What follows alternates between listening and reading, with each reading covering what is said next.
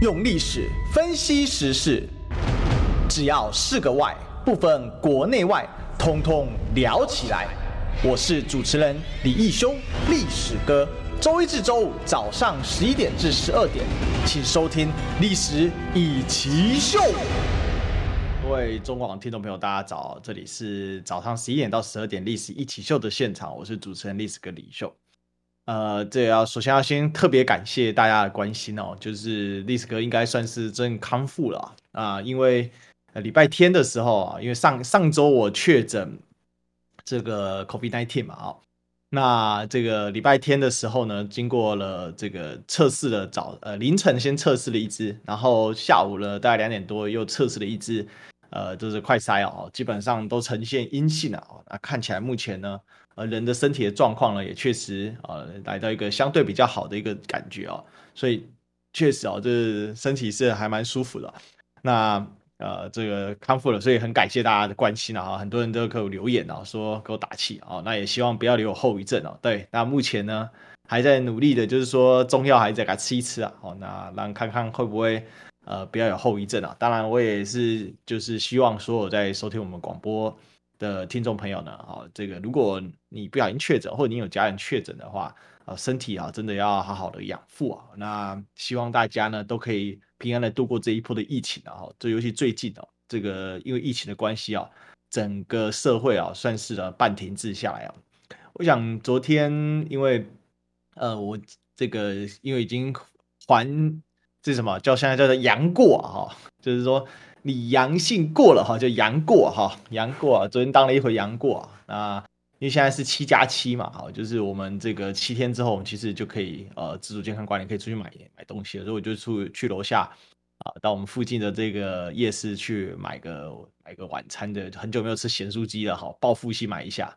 然后呢，去买的时候呢，发现街上人真的是很少啊。那问了一下这个老板啊，啊，老板说真的人真的少非常多，连超商店员都说少很多。而且呢，确实也很多人啊，反复的就是要必须要隔离啊，有可能是因为亲友关系，有可能自己染疫的关系。像我这个跟超商店员买东西的时候，就是一个年轻人，就跟他聊一聊，他我就说我刚隔离出来，他说我之前也刚隔离十四天啊，他更早隔离了，那他也是染疫了。所以我想啊，这个这就是呃一一个经历了哈。那身为一个呃确诊者啊，确实有一些心情上面的一些调试啊。好，那。呃，简单分享一下哈，也作为呃，这个今天这个礼拜一嘛哈，大家 Monday Blue 哈，让大家呢快中午了哈，第一阶段也快忙完了吧？啊，我相信啊，这个周一呢是大家周一早上是大家最忙碌的时候，那接近周一中午的时候，大概啊就是一个早上的事情呢，大概到一个段落，也就六日积累的事情了哈，可以稍微喘口气。那我这边也跟大家聊一聊这个感觉哦。其实确诊者是这样哦，就是一开始你会觉得很不甘心，为什么是你一个染疫，而且你要被隔离七天？你身体在不舒服的时候，其实你大概不会去想太多隔离的问题哦。可是当你渐次康复，因为这个病毒真的是来得快，去得也快哦。很多人可能不见得有症状，那像我算是有一定程度的症状哈，这个包括喉咙非常的痛啊，如刀割哦，然后这个连续两三天就痛醒哦，然后接下来这个又被这个。咳醒哈，我大概前两天是喉咙痛痛醒，再来啊这个后两天呢是咳嗽咳醒哈，那这确实非常难睡啊，然后整这个人的状态也是不是正很很好这样子啊，但是整体来讲呢，就是呃就是我的四天之后呢，那个症状就大幅的是减减缓了哦，当然这个过程是哦西医中医哈这些上次之前也跟大家聊过。可是等到你快要就是说要出关的时候，突然发现，哎，你不能出去哦。第一个，当然你心情上会很很焦杂哦，因为呃，人大部分时候你都是可以出门的嘛哈。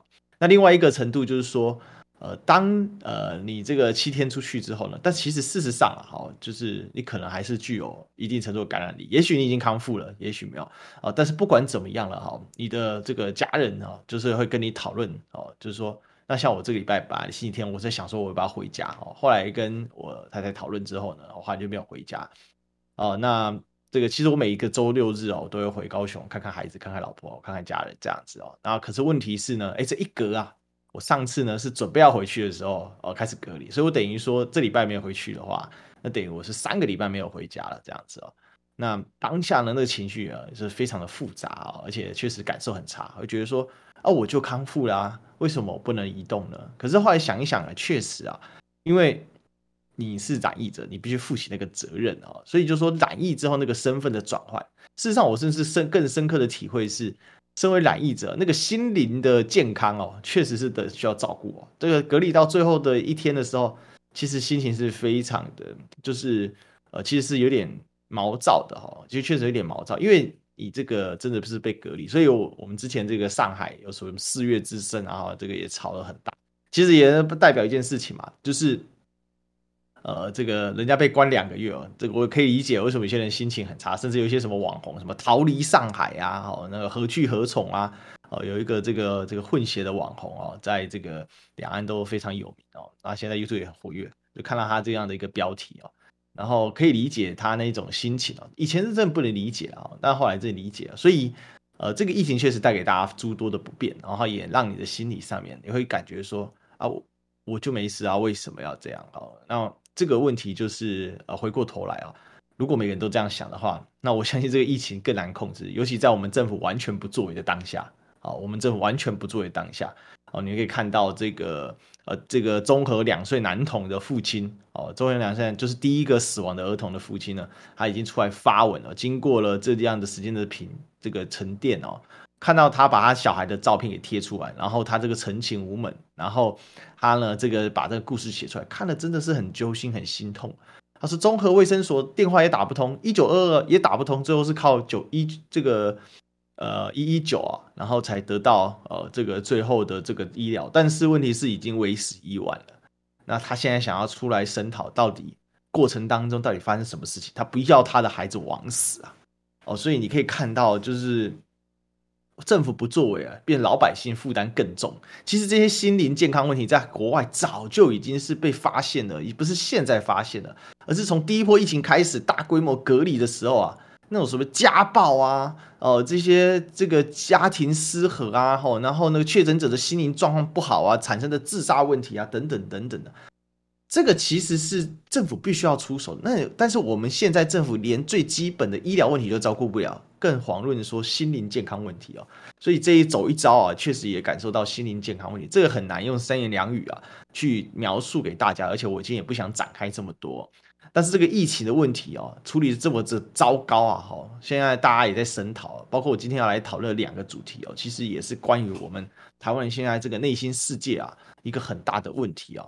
也就是最近有两件大事嘛，第一件大事呢是这个呃知名艺人王心凌啊哈，这个人称甜心教主或甜蜜教主啊，当年的这个四大三小哦，这个有四四个天后哦，三个呃三个小天后哦，那其中杨这个王心凌就其中之一嘛，或者有所谓的四大教主对不对？什么流行教主蔡依林，这个呃甜心教主呃这个甜蜜教主，其中这个就是王心凌嘛好，那当然。这个过去几年哦，这个王心凌不能说呃完全销声匿迹啊。事实上，她二零一八年的时候还有呃还有出过一张这个歌曲，当时这个点击量也非常的高。不过，相对于她的全盛时期哦，确实是显得稍微黯淡，因为她的全盛时期正好是我这个在读书的时候吧，从高中延伸到大学。其实高中的时候我接触他还少啊，到了大学呢，哈，这个大一的时候呢，哇，那真的是。呃，不得了了哈！那个时候，微笑 Pasta 勇夺收视冠军哦。那基本上我从来很少在追剧的，那我是少数。那个时候我刚好呃第一年啊到台北念书，那时候在东吴法律系的时候，每一个礼拜哦，呃，因为当时东吴法律系还是要住校的哦，当时要住在哪里？要住在那故宫对面的外双溪的宿舍里面，就东吴的这个这个这个外双溪校区，那里非常的遥远哦。以当时来说啦。那因为大一小大一第一点也没有摩托车啊，哈，那地方又天天在下雨哦，真的是烦死了。大家到故宫那附近啊，这个植物非常的翠绿哦，地板都是青苔，为什么？因为真的很湿啊，然后很绿啊，这个绿是指这个绿意盎然的绿啊，所以呢，每个礼拜坐差不多要坐一个小时的公车哦，绕啊绕啊绕啊绕，好，绕到呢哪里呢？绕到这个世新大学啊。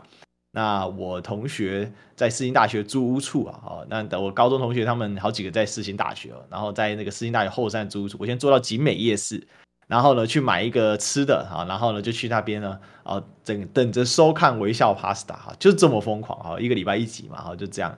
那他说他跟这个张栋梁以前主演呢，确实在那个年代啊，非常的火红啊。那这当然之后啊，就随着成长啊，是王心凌一直都很红嘛哈。那他的歌也是大家在任何地方都很容易听到嘛哈。那这次靠着这个在这个芒果 TV 啊，湖南卫视的芒果 TV 哦，这个在这个《浪女三》这个节目里面呢，啊，这个爱你一分钟的一个出场啊。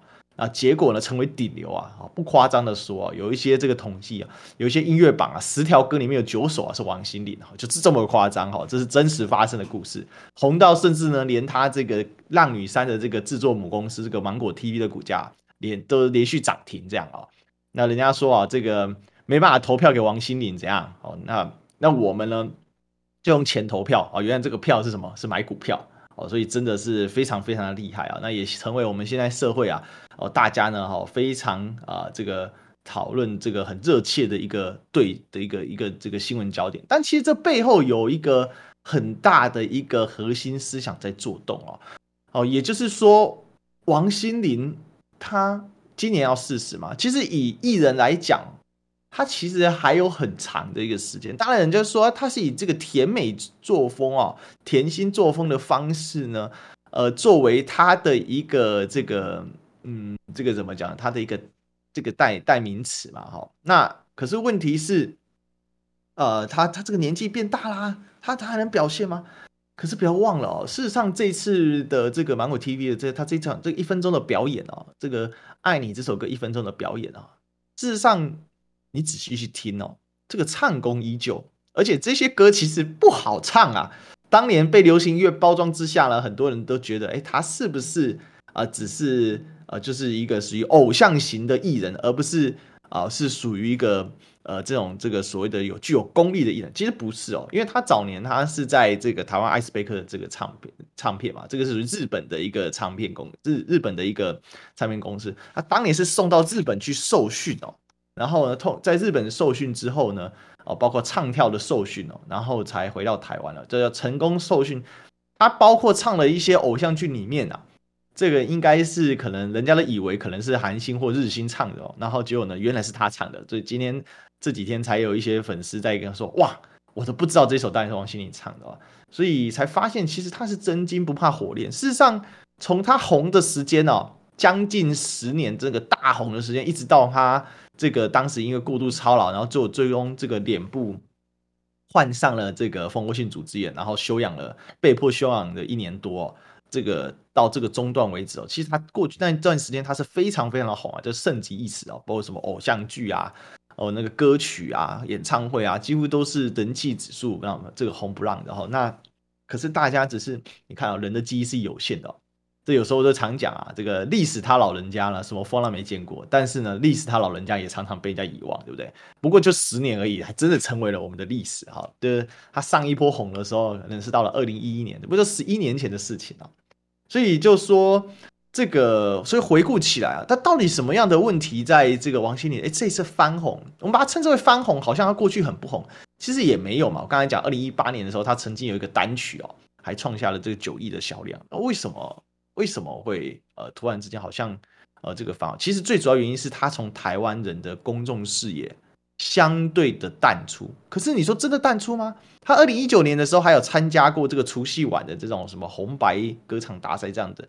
其实，在那里面表演，他把自己的金曲串起来，有点像当年吴宗宪啊啊、在这个呃金曲奖的时候一复出，把自己用自己的唱功呢，把这过去的这一种呃所谓包括这个。当红的台语歌曲给串起来，那一串起来之后，吴宗宪重新又爆红了起来，一甩他那一阵子哦各种的负面嘛，好什么经商的问题啊，这个各种这个狗仔什么的一大堆这些负面的消息哦，所以让吴宗宪重新又回到了呃大家的荧光幕前，现在又稳坐综艺主持一哥的把宝座，而且让人家想起来，原来吴宗宪他是个歌手啊。他不是单纯的主持人而已啊！很多人真的以为吴吴宗宪只是主持人，因为那一次这样子啊。有甚至我表妹跟我说：“嗯，他不是这个在主持的吗？他会唱歌哦。”还有因为我学妹啊，就是他们没几人知道，然后我才翻出我的回忆啊，舒舒比杜啊等等。所以回过头来，王心凌只是被遗忘。那为什么会被遗忘呢？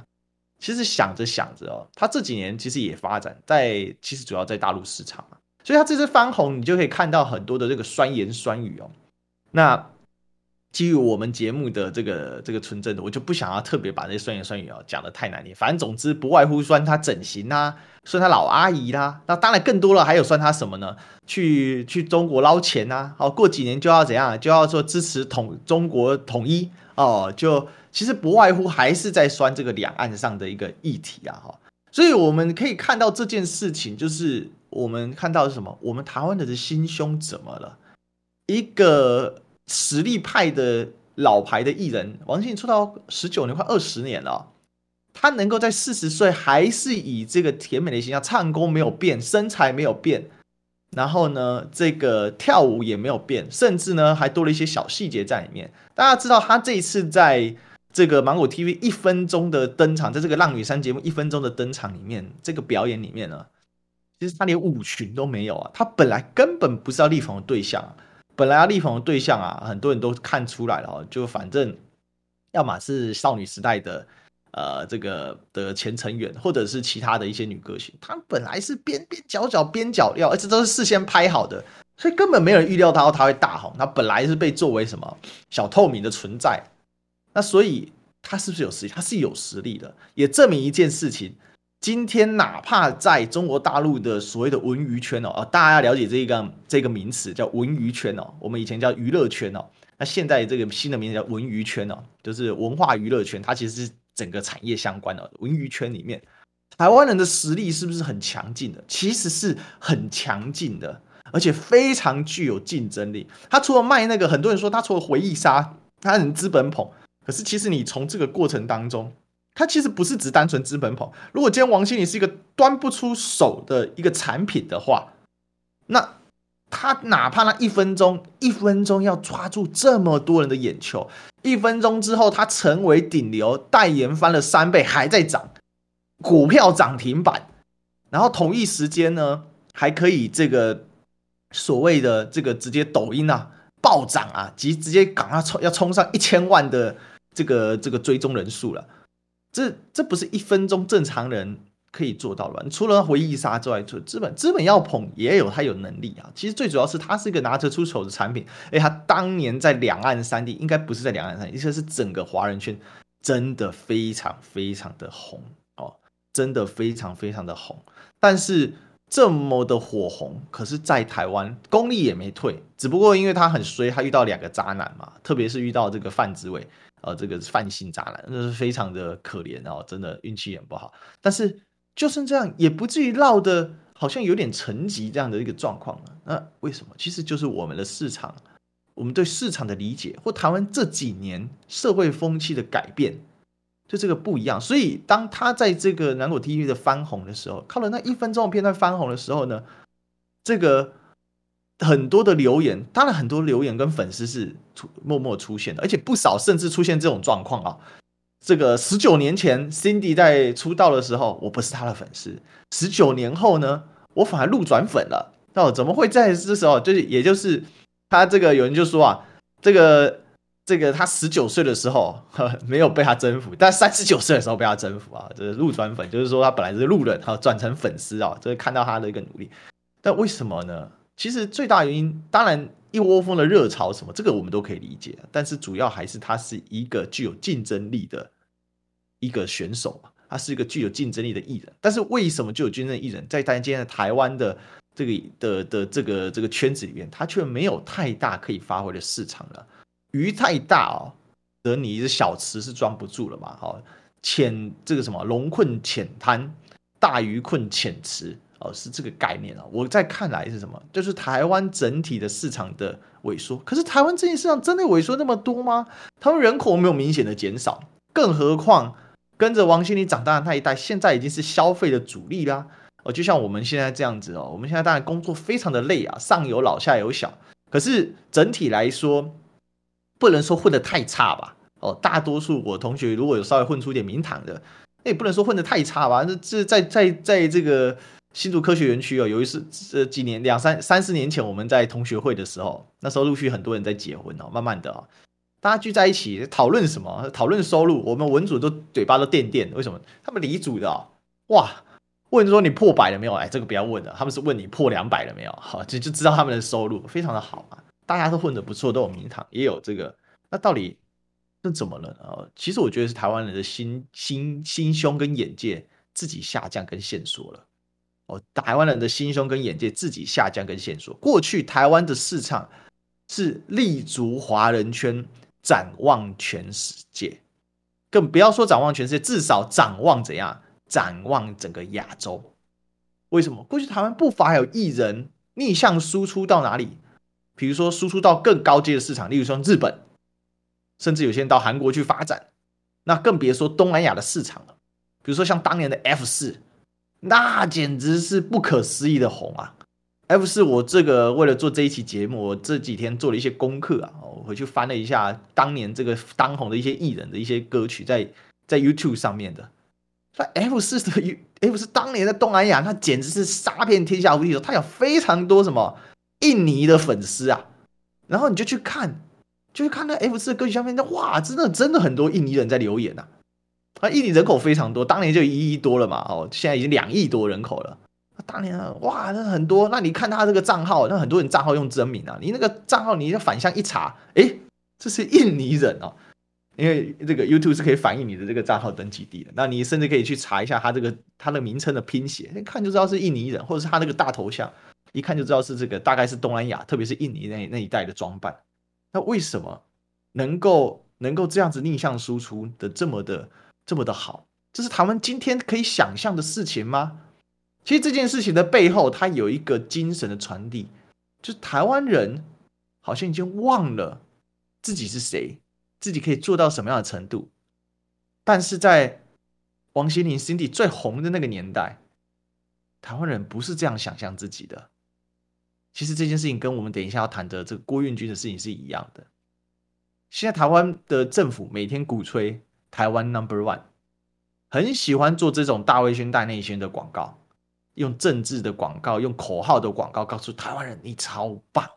可是一个很棒的人，不用急着肯定自己啊，不用急着打广告，自然而然广告就找上你。我们进广告，一切从心出发，一个善意的念头，人生就改过来。自然饮食、呼吸、运动等等等等的，变成两面一体，不需要再另外去追求，你自然会想去做的。预防医学博士杨定一与兰轩共同录制的全新有声书《从心开始，全面的健康，彻底的转化，踏上身心灵的健康之旅》。全套六 CD 五百九十九元，订购专线零二二五一八零八五五。视听选购，请上好物市集或上网搜寻“滋滋线上听”。我是王思训，我在滋滋线上听上录制了《易经全集》。七月，我将在新传媒学院开办面对面的课程。在台湾疫情紧张、国际战事不断的时候，我们越需要内在真实的力量。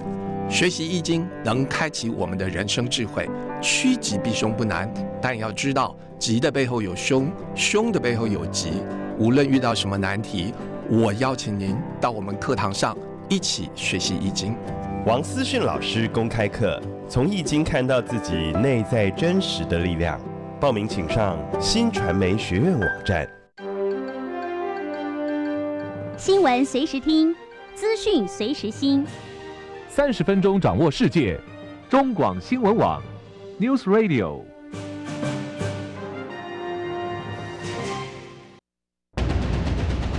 用历史分析国内外，只要是个“外”，统统聊起来。我是主持人李易修，历史哥，请收听《历史易起 SHOW》。欢迎回来，这是《历史一起 SHOW》的现场啊！我是主持人历史哥李易修。其实我刚才跟大家分享这个王心凌这个故事，其实它背后这个脉络跟理络，跟我今天要谈另外一个主题是贯穿相连的哈。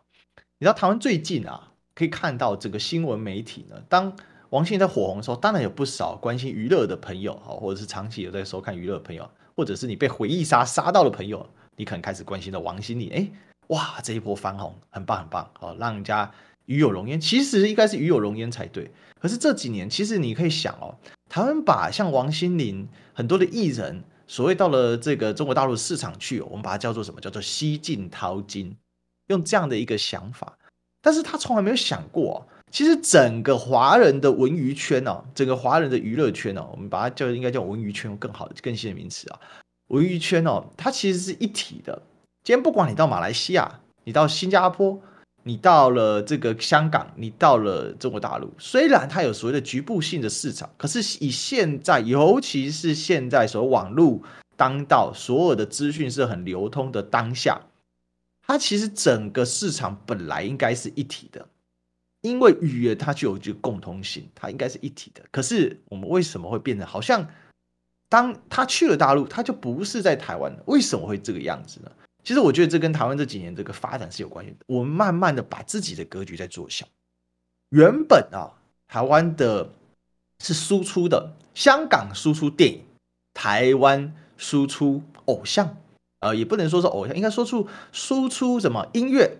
哦，输出音乐，你看台湾在这个两千年代来了多少的天王，这已经是，但最近这几年产出的天王就慢慢的数量慢慢降，也就是说，所谓现在有一个很有名的名词嘛，哦，来自英文啊，啊，就是 phenomenon，呃，就是那个现象级明星，对不对？这个在英文里面意思就是这个比这个这个就是爆红时那个就突然引起整个现象的一个出现的哈，它去主导一个意思，那这个这个贯穿这个轴线。是什么呢？其实我觉得是台湾人心态的改变，也就是这几年我们的政客为了要在这个为了要去这个在这个选举当中去获胜，或者说更更甚者呢，他们抓到了一个法宝，也是透过煽动这个民粹，他可以去获得怎么样更多的关注。所以因为这个样子，所以你可以看到现在台湾发生什么事情呢？最近一个很大的消息就是这个泽伦斯基。这两天的事情，在台湾没有引起多少震动，就连中央社都报道了。中央社后来说，泽伦斯基呢，乌克兰必须面对现实和普丁和谈。这个新闻出来的时候，我看到在某台啊，哦，这个某台传统被认为是蓝营电视台，他在 YouTube 下面呢，一堆人在哀嚎，哀嚎什么呢？哎，前阵子不是说这个俄军在战败吗？怎么变这样？怎么突然泽伦斯基要跟普丁这个凶手、这个杀人魔、这个恶魔来对话了？可是如果你真的像历史哥有长期在关注俄乌战争的话，其实现在很简单，因为现在网络非常发达，资讯很多，但是一些关键的资讯你掌握，你光是看啊，比如说在网络上有个很有，我也不常识啊，叫 Live UA Map 哦，L I V E U A M A P。这个网站是几乎是全世界大家啊，不管是自媒体还是评论都会去引用的一个实时战争网站。你光是看它那个战争的形势图呢，你就发现呢，现在整个乌军的情况有多危急啊！乌军在本来在乌东的两个州，卢甘斯克州跟顿内茨克州呢，它主要啊，它呢这个的这个战争的一个状况呢，其实是很不好的。为什么呢？因为在卢甘斯克州，它的据点叫做北顿内茨克。它这是临时的州府，因为当年顿内茨克就是卢甘斯克顿内茨克独立的时候呢，卢甘斯克州的原本的首府变成了卢甘斯克共和国啊，那所以呢，卢甘斯克的这个乌克兰的中央州政府呢，他只好迁到了这个北顿内茨克，并且以此构筑工事来防御整个乌东。那这个这个顿内茨克啊，这个州呢，一样，顿内茨克州的这个首府顿内茨克独立了，怎么办呢？所以呢，他就把州政府呢迁到一个叫做克拉马托尔斯克的地方。那现在呢，克拉马托尔斯克的南侧跟北侧呢，这个乌俄军是节节逼近啊。北侧有这个伊久姆的战士，那南侧呢，已经逐渐的呢，哈，这个大军呢，已经渐渐的怎样靠近了。那东侧呢，这个刚好这个托尔托这个克拉马托尔斯克，好，跟这个北顿涅茨克两个城市是互相连接，作为怎样从乌克兰从基辅你要拉补给，你要补给，结果现在已经被俄军渐渐合围了。包括最近被攻陷的一个重要的铁路城市叫利马，所以叫利曼，利曼哦，利曼哦，这个地方下去，前面再往前再切，再把最后一条交通线给切断，现在已经可以威胁到交通线。所以这几天还有另外一个新闻，就是乌克兰考虑，呃，他的北顿涅茨克的这个在这边部署的重兵啊，考虑呢，呃，这个转移战场。讲转移战场是好听啊，讲难听也是要突围了啦，或者讲更难听也，是要逃，就要赶快怎样，要赶快撤退了，这是战败的状况了。可是他用这个水转移，就像前阵子啊，亚速钢铁厂任务结束哦，里面的乌军呢和平转移至呃俄军的占领区，讲起来好像不是战败，对不对？就是战败被俘嘛。但是在台湾的现在的媒体啊，他不告诉你真相。我们的这个政府，他在忙着在吹这个乌克兰的时候，大家捐一几亿几亿的丢去乌克兰，可是他没有去看到这个国际的真相一样的状况。其实台湾这几年，你这个煽动的状状况的结果就是，当王心凌爆红的时候，下面的观众他是受到台湾的一些观众的冷遇的。这些冷遇他怎么去称呼王心凌呢？过气了，现在去中国捞钱了。好了，去捞个几年也可以啊，酸溜溜的。他没有办法去理解说，其实你台湾本来不是这个样子的，这这本来不是这个样子。我刚才可以把这个事情讲的那么清楚，那请问又有台湾有多少的所谓的媒体人、所谓的评论人，他真的有认真去下这个功夫呢？我相信很多专家是绝对有下这个认真功，但是那一些整天靠着在政论节目上甩个两个嘴皮子。然后一个小时领个六千八千的这一些所谓的现在非常富裕的阵营的媒体人，所谓的这一些名嘴们，甚至挂了一些军事头衔的，他们有多讲多少真话了？他完全就是照着政府的剧本在走啊，就就就是宣扬嘛。现在现在发生这种事情，乌克兰在东部乌东的军队随时要被围歼。可几几天前他们还在报什么？哎呀，俄国人把这个六十年的老坦克都拉出来了。结果人家去分析为什么把那些老坦克拉出来，那老坦克确实不堪战啊，那你乌克兰的更不堪战啊！我把一些二线坦克拉出来，主要干嘛？我拿来填线好用嘛。我第一线的战斗用好坦克，那我第二线的战斗维持一些控制区、占领区，我拿这个旧坦克又如何？或者把绑在铁路上面作为什么？作为所谓铁路战车，作为所谓的这个这个所谓的装甲战这个。装甲列车使用，因为在乌克兰跟俄罗斯这个地方，纵横遍布的到处都是什么？都是铁路，就不是，就是在这样。所以大家可以理解，就是说，这其实这种风气的转变，其实就是我这个现在这个结果，是就是我们一些这些政客他们在操弄的一个结果，这对他们讲是非常非常有利的结果。所以话说回到郭彦均的事情，其实是一样的。当王心凌没有办法得到有一些这种。这一种群众的支持，而且还是酸言酸语，然后一天到晚说啊，这个叫西进淘金哦，不要台湾市场。你怎么没有想过，台湾市场其实两岸三地，甚至全华人圈的市场，全部是圈在一起的。新马有多少的艺人真正要出去的时候，真正要出去的时候，他其实是什么？他其实是要到台湾来唱歌。比如说讲白了，当年跟这个。王心凌合作《微笑 Pasta》的男男主角叫张栋梁，张栋梁他就不是台湾人，他哪里？他从这个马来西亚来的嘛，对不对？像林俊杰这一类，对不对？他是从哪里来的？他从新加坡来的，更别说更早的光良，哦，这些都是新马来的嘛。那香港的以前四大天王也要来，那事实上。我们这个优势就会怎么上市？当我们台湾人心态开始发生改变的时候，更别说这几年金马奖、金这个金曲奖，它的改变，金钟奖本来就比较台湾性质了。但是金马奖跟金曲奖，它本来是作为全华人间的什么标杆的嘛，对不对？金马奖它本来号称什么华人圈的奥斯卡，金曲奖华人圈的葛莱美，对不对？最高的音乐殿堂，最高的电影殿堂。这几年我们看它在搬的时候，他怎么去搬的？那个台湾的价值是不是台所谓的绿色台湾价值是不是要充满全身呢？你才能去拿到那个奖呢？是吧？但是就是不是他，他不是这个，他不是这个样子去思考这些。所以今天郭彦均的事情其实也是这个概念啊。为什么要对郭彦均做进行这样的挞伐？为什么第一时间要办郭彦军？苏贞昌这一次呛说要办郭彦军，只是因为郭彦军转贴了一个所谓的呃，这个我们的很多孩子都走了，很多孩子都走了，然后苏贞昌要办他，为什么？维稳嘛，舆论控制嘛，背后呢又扯到什么？又扯到中共的怎样认知作战、舆论作战，更好笑还有所谓的媒体人各打各打七十大板。哎，郭运军你这样发是不对啊，苏贞昌你这样也很二吧。这种这种乡愿式的评论，我老实讲，不要再出现在这种这种呃这种所谓的呃这种这个网络上。那是天，你是干嘛？我的天呐，这你称为资深媒体人，难道你的眼界就是这样吗？各打七十大板？请问国家机器的暴力，一个艺人他去贴这个，可能他的内容不够严谨，但他讲的不是事实吗？难道他有说煽动社会恐慌吗？是社会本来就很不爽了，为什么郭英军这次得到这么多人支持，这么多人跑去灌爆蔡英文的脸书，到现在蔡英文总统有讲任何一句话吗？对比他对拜登的狗，马上发个文，他有回应你吗？到现在小孩子十几个，光我自己统计至少十四个孩子了，有些人说统计更多啊，十四个孩子不多嘛？我们台湾一年才几个孩子啊？可是，就是你看这样状况，那为什么？因为这些人不管他是蓝的、绿的，还是他是什么底色的，其实他都被一个东西给给给给过过程给控制了。其实这一条线是什么？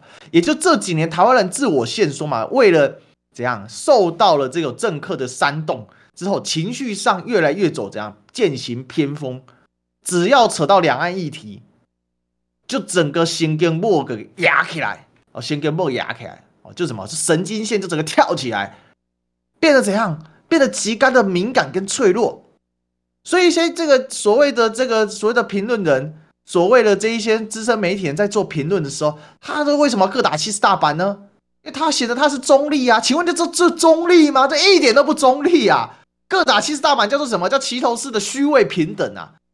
它的内涵是什么？内涵就是民进党到现在整天用所谓的两岸情绪操作对立。来绑架全台湾人的情绪嘛？所以今天为什么王心凌去到在这个芒果 TV 翻红的时候，祝福很多，但是酸言酸语也很多。他们酸什么？酸他要去中国赚钱了，这才是问题的所在。然后才出现这么可笑的评论。什么叫各打七十大板？我就觉得非常的好笑啊，可悲啊！还是资深媒体人，我实在是不愿意点名啊。但怎么会做出这样的评论呢？看完那评论的时候，看完那个新闻之后，我至少深深的真的是想着嘛，就是真的是作呕，你知道吗？你的中心价值在哪里？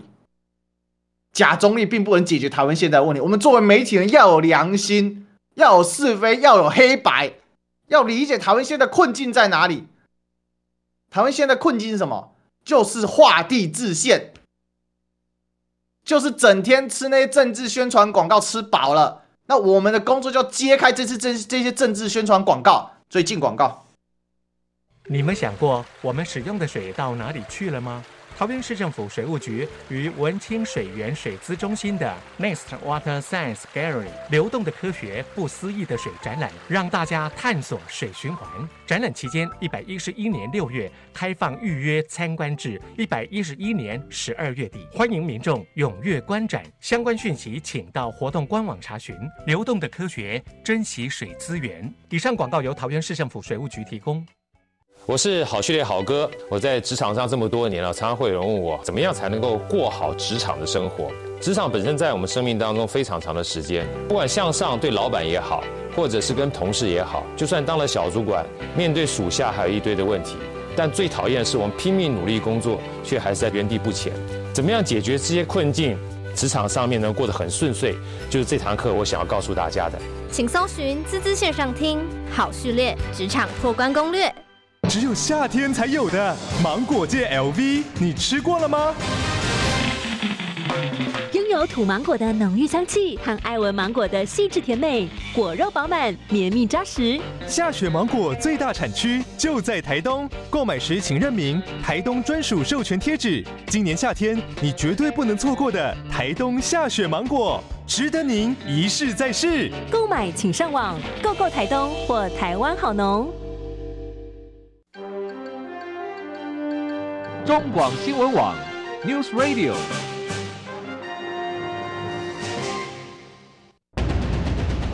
用历史分析国内外，只要是个“外”，统统聊起来。我是主持人李易修，历史哥，请收听《历史易起 SHOW》。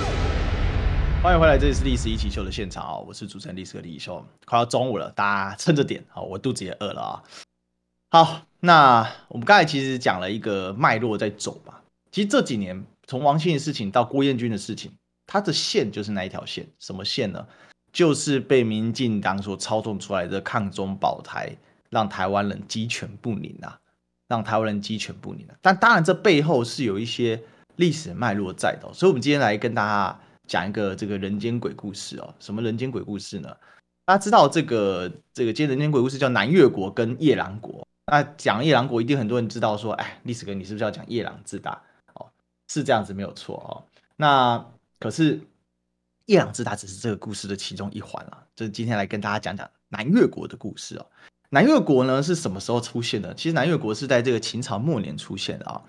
那是它是怎么产生的呢？其实南越国呢，它的这个建它的建立啊，是它的这个第一代啊，这个就是它的这个第一代的这个君主叫赵佗。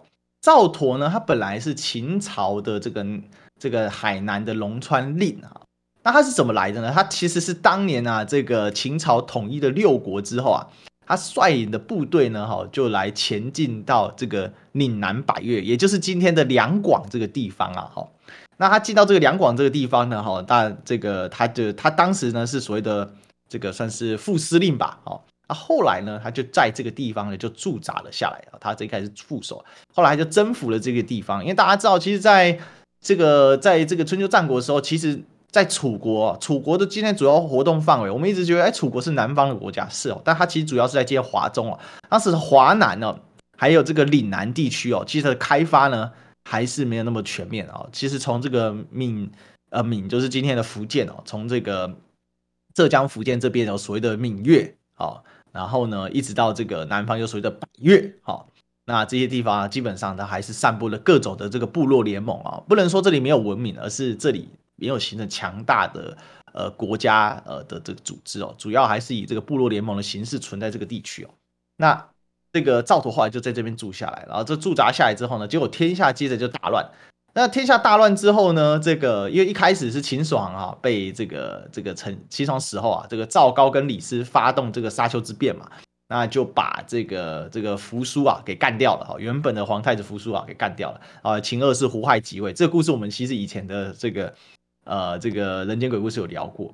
这个南越呢，这个后来他就称王了。啊，那他称王之后呢，这个中原天下当然也跟他没什么关系哦。那后来呢，汉朝这个政权建立啊，汉朝建立之后呢，他呢这个啊这个慑于啊这个汉朝的这个所谓的这个威势啊，哦，所以呢一度呢就臣服在汉朝之下。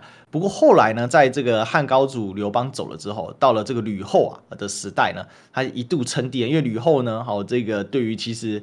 呃，这个对于南越哦，其实是很不友善啊，甚至禁止啊，他们这个做一些这个他这个南越国需要的这些，像是中原的铁器等等的。那他这个赵佗这个皇帝活得非常长，他活到一百多岁，可以号称呢这个历史上最长寿的帝王之一啊。哈，那这个在汉朝呢一开始还不行的时候，其实这个南越国它发展的非常的好。当时汉家的使者到了这南越国的时候呢，甚至还帮赵佗，因为赵佗就是中原人嘛，他说：“哎，我帮人家的祖坟给修好了。”那南越国呢，当然趁着当时这个中原天下这个大乱啊，那后来这个又发生了这个吴楚七国之乱啊，就是到了这个景帝的时代啊，因为大家知道这个汉高祖、汉惠帝、吕后，然后在文帝、景帝嘛，啊，到了汉景帝的时代了，所以其实中原一直没有很安定，所以这个南越呢，它发展的非常的好，而发展非常好的同时呢，它也这个啊，好，它也呢就是这个变成这个土霸主。但他也没有积极的跟这个汉朝呢，好来做这个交流。反正呢，我能够当三大王了，我就继续当我的三大王啦。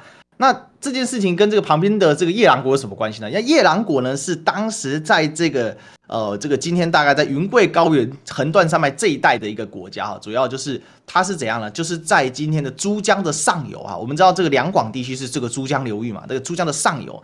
因为它在上游呢，所以其实它的这个它也自立称王，它旁边还有个滇国啊，这两个国家呢，哈，这个国都不大哦，那但是呢，这自立为王。这个他这里的国比较像什么？比较像这个春秋战国时代的这个蜀国那种哈，就地方型的，有民族所形成的小国。那汉朝呢，等到它这个天下大定，但是你越这个南越，你始终不是一个真正臣服的状态，所以汉武帝就想要怎样把它彻底收为己有。那怎么办呢？他就派使者啊，就跑去了啊这个南越国。那途经呢，呃，就途经了这个什么，就途经了夜郎国跟滇国啊，那就留下了所谓的夜郎自大的这个啊这个。根据《史记·司马迁》的记载啊，他是这个滇王呢跟汉使者言曰啊，好，就是说滇王跟汉使者说呢，汉孰与我呃汉孰与我大啊？什么意思呢？汉跟我比啊，谁大？好，那。即夜郎侯亦然啊，就说夜郎的这个国王也这样问哦。那以道不通，故各以为一州主哦，不知汉广大。就是他们因为道路不通，资讯不了解啊，所以他们不知道汉有多大。哦，就是发生了所谓非常有名的这个啊夜郎自大的典故啊。也就是说，他不知道汉朝长什么样啊，他就觉得自己就很大很了不起啊。那为什么跟这个南越国有关系？南越国偏安在这边，他也没事。他觉得哇靠，我就守在这边，你汉朝这反正你就是乱七八糟嘛，那你家的事。哎，那后来呢？这个啊被发现说什么？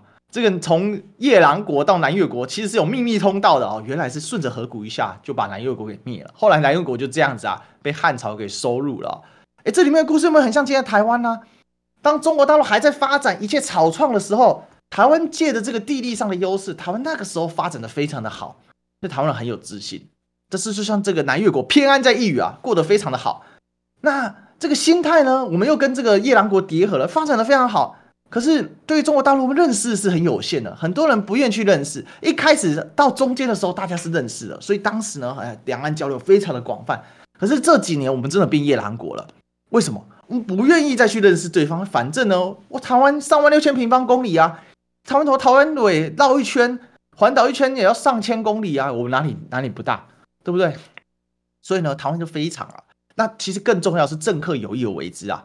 那这些政治人物他不要让你知道这些事情啊。那你不知道，那你的事情嘛，对不对？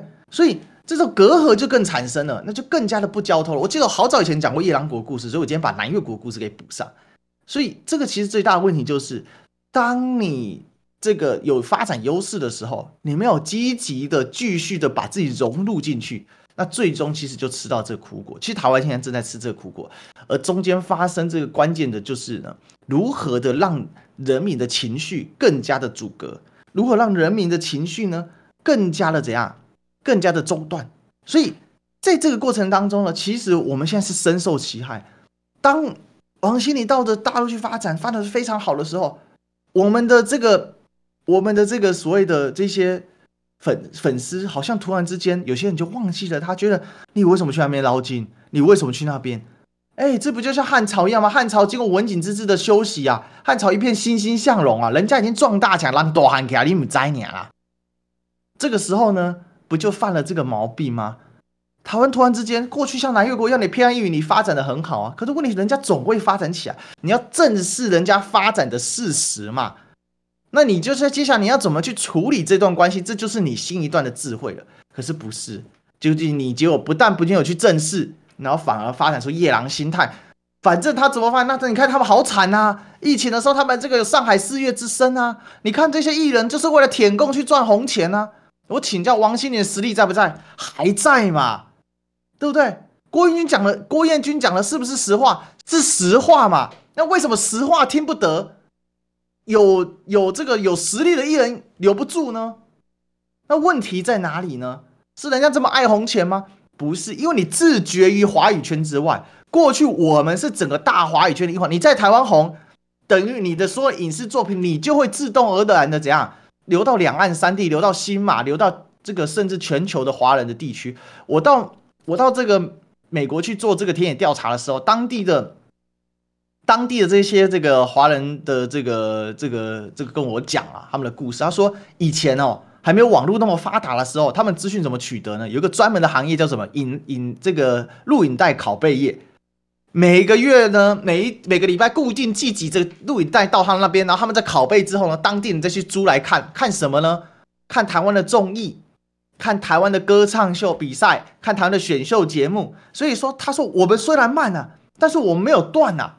我们的资讯还是流通的。你看，华人圈是全球是一体的，哪怕在那个一九九零年代资讯这么不流通的年代，可是到了今天，我们呢还记记得这件事情吗？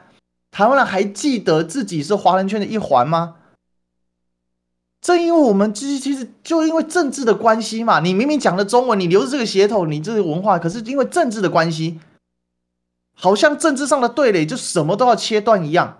那为什么？因为我们放任的这一些政治人物，利用这种方式去攫取选票，去获取他的政治利益嘛。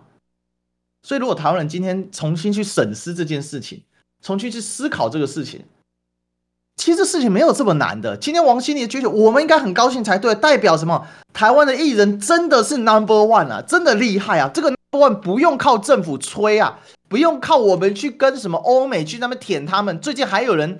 这个拿了一个什么资料？